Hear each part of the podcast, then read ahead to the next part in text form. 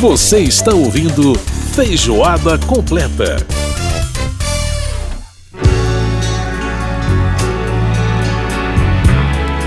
Estamos de volta com Feijoada Completa desta semana. Falando muito de natureza no programa de hoje. Lembrando que você pode participar com a gente mandando seu e-mail para rádio@câmara.leg.br. Participe. Quando entra setembro e a boa lembrando que você pode também mandar pra gente seu WhatsApp pelo 61 99978 9080. A gente tá ouvindo ao fundo aí Beto Guedes, Sol de Primavera, nessa belíssima canção de 1978 do álbum de mesmo nome, álbum Sol de Primavera do Beto Guedes. No vento. Nosso programa que vai ao ar todas as sextas às nove da noite pela Rádio Câmara, também tem a reprise às nove e meia da manhã do sábado. E você pode perguntar aí na sua cidade, na sua emissora parceira da Rádio Câmara, qual é o horário alternativo que tem na sua emissora. E você pode também ouvir o nosso programa através do nosso site é, radio.câmara.leg.br e também através do nosso aplicativo Câmara ao Vivo. Uma nova canção que venha nos trazer sol de primavera. Agora é hora da gente falar de coisas interessantes do nosso Brasil. Brasil de ponta a ponta. Os costumes e tradições do nosso povo, do Oiapoque ao Chuí.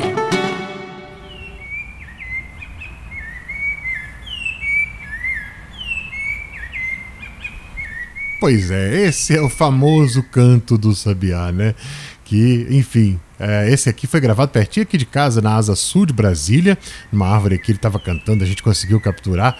Mas, pois é, tem gente que ama, tem gente que se incomoda com esse despertador da natureza. Mas o fato é que é, a primavera chegou, né? No dia 22 de setembro, às 4h21 da tarde, a primavera chegou.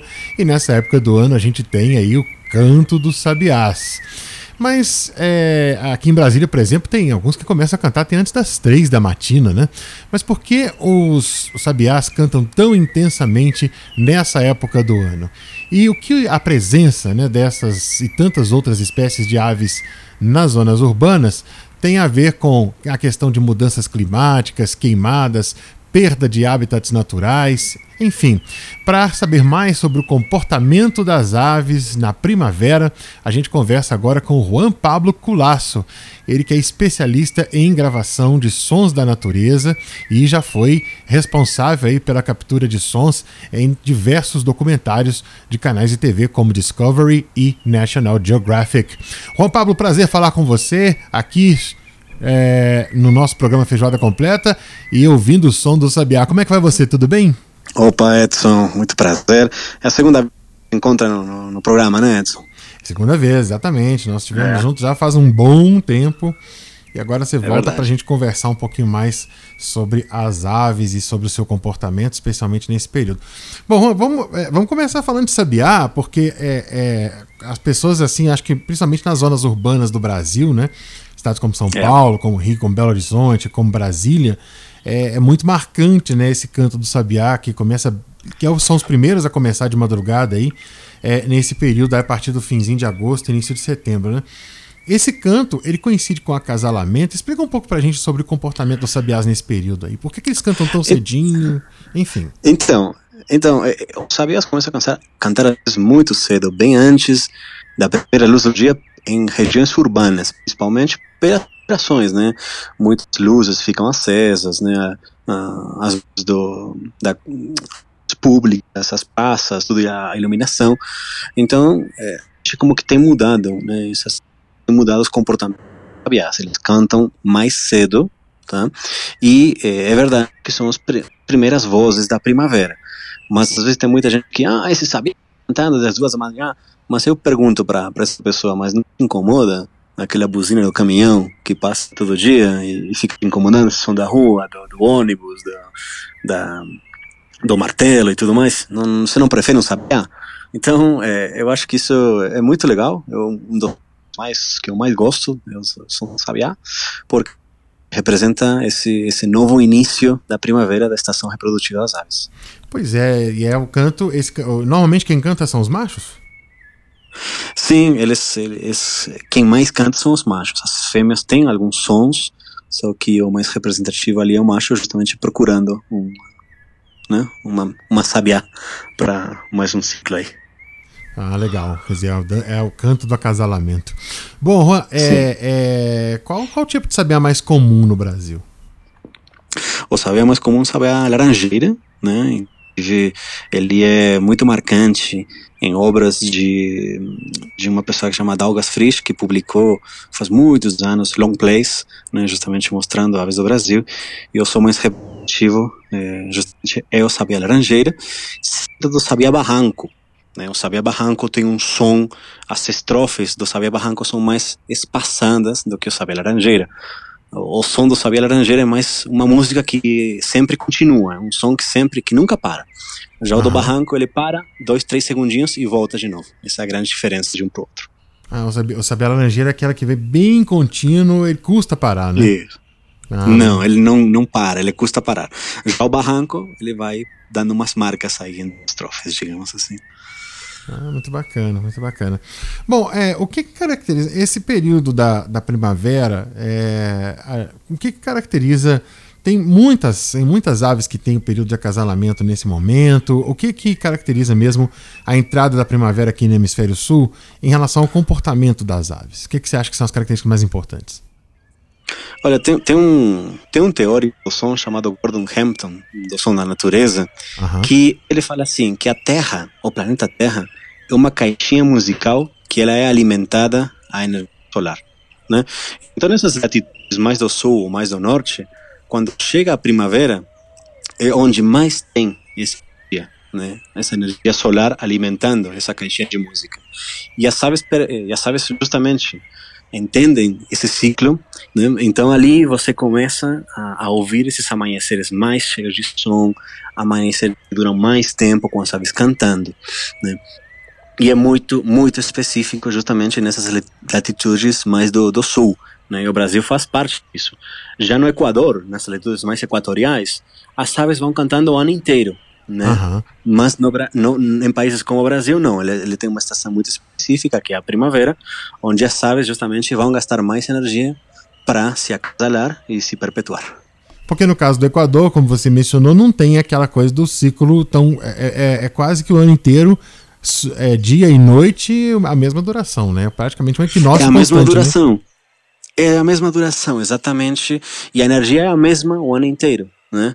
Então os amanheceres equatoriais são o ano inteiro praticamente a mesma coisa. Já o Brasil tem essa, essa eu digo para mim é maravilha, né? Porque eu adoro exatamente amanheceres mais longos. Brasil tem, tem isso, felizmente. É, e os, as aves que começam a cantar mais cedo, depois vão acrescentando outras, depois outras, né? é a verdadeira partitura musical, né? Eu digo que a natureza, eh, ela tem que todos os dias é uma partitura em branco, né? E ela vai se preencher de sons novos todos os dias. E o mais legal de tudo isso é que você não sabe onde esses sons vão estar no dia, né? Isso que é maravilhoso. Pois é, agora, é, elas, é, por exemplo, as aves, é, falando de primavera, né? Existem aves migratórias que procuram as primaveras, ou seja, de hemisfério norte para hemisfério sul?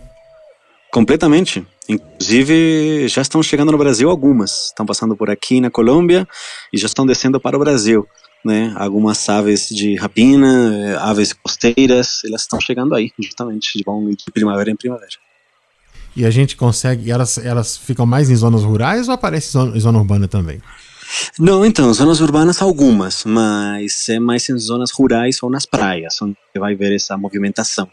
Inclusive, dentro do próprio Brasil, tem rotas migratórias, né? Tem, tem aves que vão do norte para o sul e do sul para o norte. Já dentro eh, do Brasil são migra migrações mais regionais. Isso acontece muito. E a gente, o pessoal isso não sabe, pensa que as aves migratórias são aquelas que vão eh, de norte a sul do Alasca até a Terra do Fogo. Claro, uhum. tem dessas, são mais, digamos, a que tem mais marketing, né?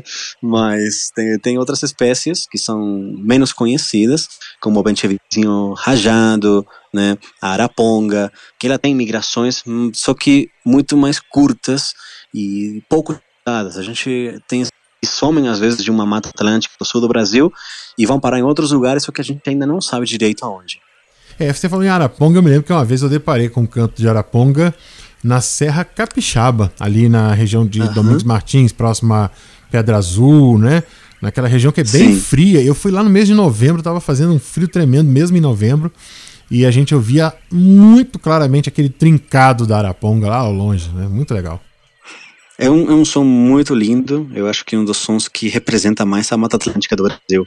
E o pessoal quase que não conhece ele, mas é um som muito, muito, pra mim também. Ô Juan, agora eu queria, eu queria que a gente é, falasse um pouquinho sobre é, essa questão de mudanças climáticas e falando especialmente da desse seríssimo problema que o Brasil enfrenta todos os anos na estação seca, que são as queimadas, né? É, o que, Tá. que isso tem influenciado na, na sua avaliação é, no comportamento das aves, especialmente na no deslocamento?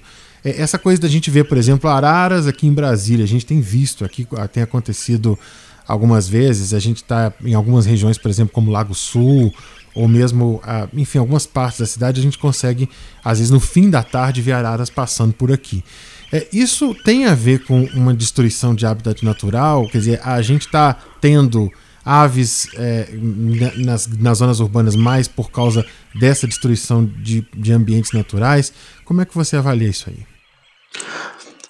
Certamente, mu- muita gente que talvez negue essas mudanças climáticas vão te dizer que são naturais as queimadas em biomas como o Cerrado. Aham. E a resposta é sim e não ao mesmo tempo. A ação do homem tem acelerado esses ciclos de queimadas. Por natureza, o cerrado tem que queimar, mas queimava a cada quatro cinco anos, né? Mas vendo incêndios horrorosos nas chapadas e tudo mais, que não são provocados pela natureza, sim. Né? A gente dá uma, como espécie, estamos acelerando tanto justamente, esse ciclo de queimadas que tem espécies e como você falou, as araras, elas estão têm que procurar, não tem outra alternativa de que se urbanizar, né? Então acaba sendo também uma seleção natural. Algumas chegam, outras não. Só que eh, o que está o que está vendo não é uma ação da natureza, sim, é uma ação do homem e é um fato, é um fato estatístico é, não se pode refutar, são fatos mesmo. Nós não criamos as queimadas cerrado, é verdade, mas a gente está acelerando isso de uma maneira completamente descontrolada, não tem um manejo ambiental, não tem nada disso. E não e muita gente ah, mas isso é só uma queimada. Não, mas e, felizmente em outras partes do mundo estão tomando essa consciência mais ambiental e tem lugares que já não aceitam certos alimentos que provêm de lugares onde as questões ambientais não são respeitadas, né? Não, se não tem os- qualidade A, B ou C, esse você não exporta, né? Então, infelizmente, às vezes essa, essa, essa questão mais tem que ser mais coercitiva para para uma mudança paradigma, né? Porque realmente é triste. Eu, como especialista em gravação de sons certeza, eu me deparado indo a certos lugares que eu gravei e eu volto dois ou três anos depois e, e a mudança é, é gritante é muito triste perceber isso por meio do, do som.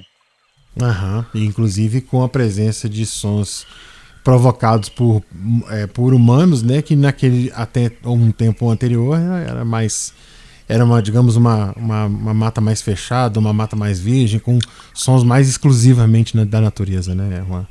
Exatamente.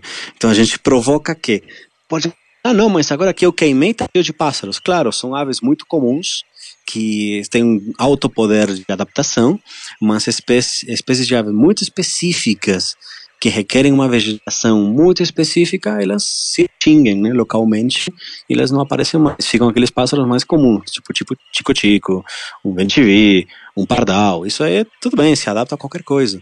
Mas se um passarinho como algum ventivi, né, rajado, uma campainha azul, esses pássaros não, eles requerem um hábitat muito mais conservado. Bom, queimando, essas também vão se extinguindo cada vez mais. Muito bem, Juan Pablo Culasso, ele que é uruguaio, já morou no Brasil, atualmente mora em Bogotá, na Colômbia, conversando com a gente, ele que é especialista em gravação de sons da natureza, já contribuiu aí com as suas gravações em documentários para National Geographic, Discovery e outros canais de documentários sobre natureza. Juan Pablo, eu quero agradecer demais a sua, a sua presença aqui no Feijoada mais uma vez.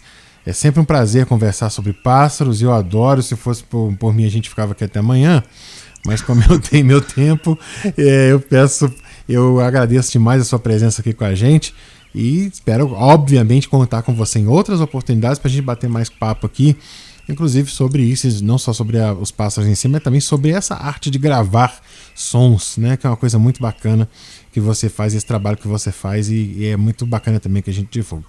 Só para a gente finalizar, é, onde, onde é que as pessoas encontram é, gravações suas? Tem é, disponível Opa. na internet? Conta aí pra gente um pouco de onde a pessoa pode conhecer seu trabalho. Primeiro, Edson, te agradecer a você aos ouvintes. E vocês podem encontrar muitos trabalhos no Apple Music ou na Spotify, digitando meu nome, Juan Pablo Culasso, com dois C-U-L-A-S-S-O, e vocês vão achar é, muitos trabalhos meus ali publicados para que vocês possam ouvir na, nas plataformas de música preferida. Maravilha, então tá lá nas plataformas de streaming, Juan Pablo Culasso, né? Juan Pablo Culasso, C-U-L-A-S-S-O. É o nome dele para você ouvir mais aí as, os, os, trabalhos do Juan. Juan Pablo, brigadíssimo mais uma vez e um grande abraço para você. Obrigado, hein? Muito bem, a gente ouviu a participação do Juan Pablo Culasso conversando com a gente, ele que é especialista em gravação de sons da natureza, tem trabalhos publicados inclusive aí no Spotify, Apple Music, enfim, esses todas essas plataformas de streaming. E a gente até, inclusive, usou durante né, a nossa entrevista, usou um pouco do trabalho do Juan nas, nas, gravações que ele fez na Mata Atlântica. E por falar em Mata Atlântica, por falar nessa situação de queimadas e na situação do, do Cerrado brasileiro, especialmente, né? Nós conversamos, a nossa produção conversou com o pesquisador do INPE, Instituto Nacional de Pesquisas Espaciais, Alberto Setzer.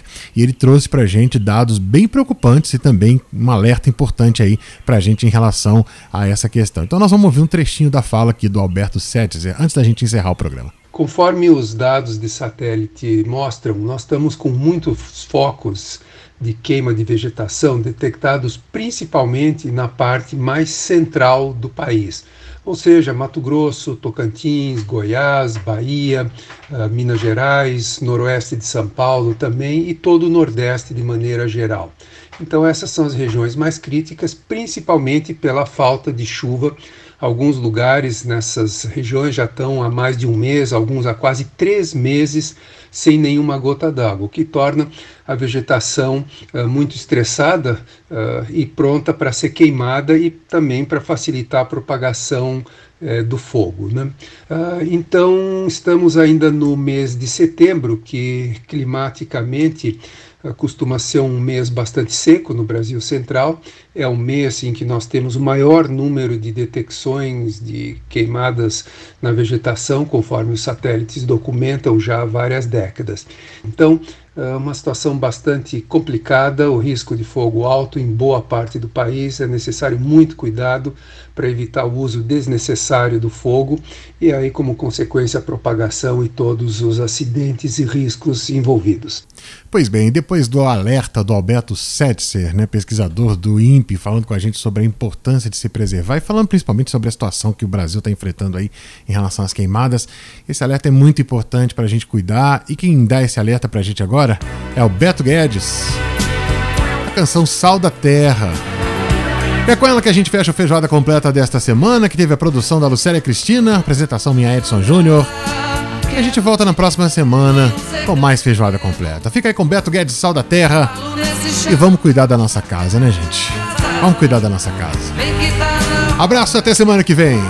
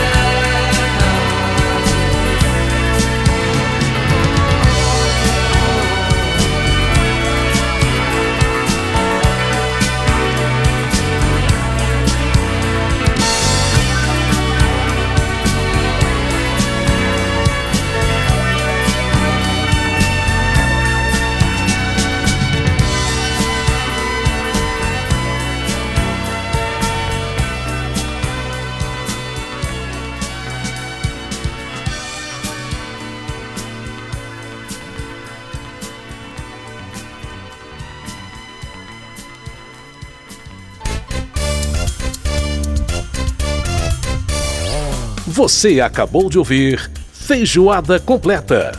Música e informação com tempero especial para fechar os trabalhos da semana.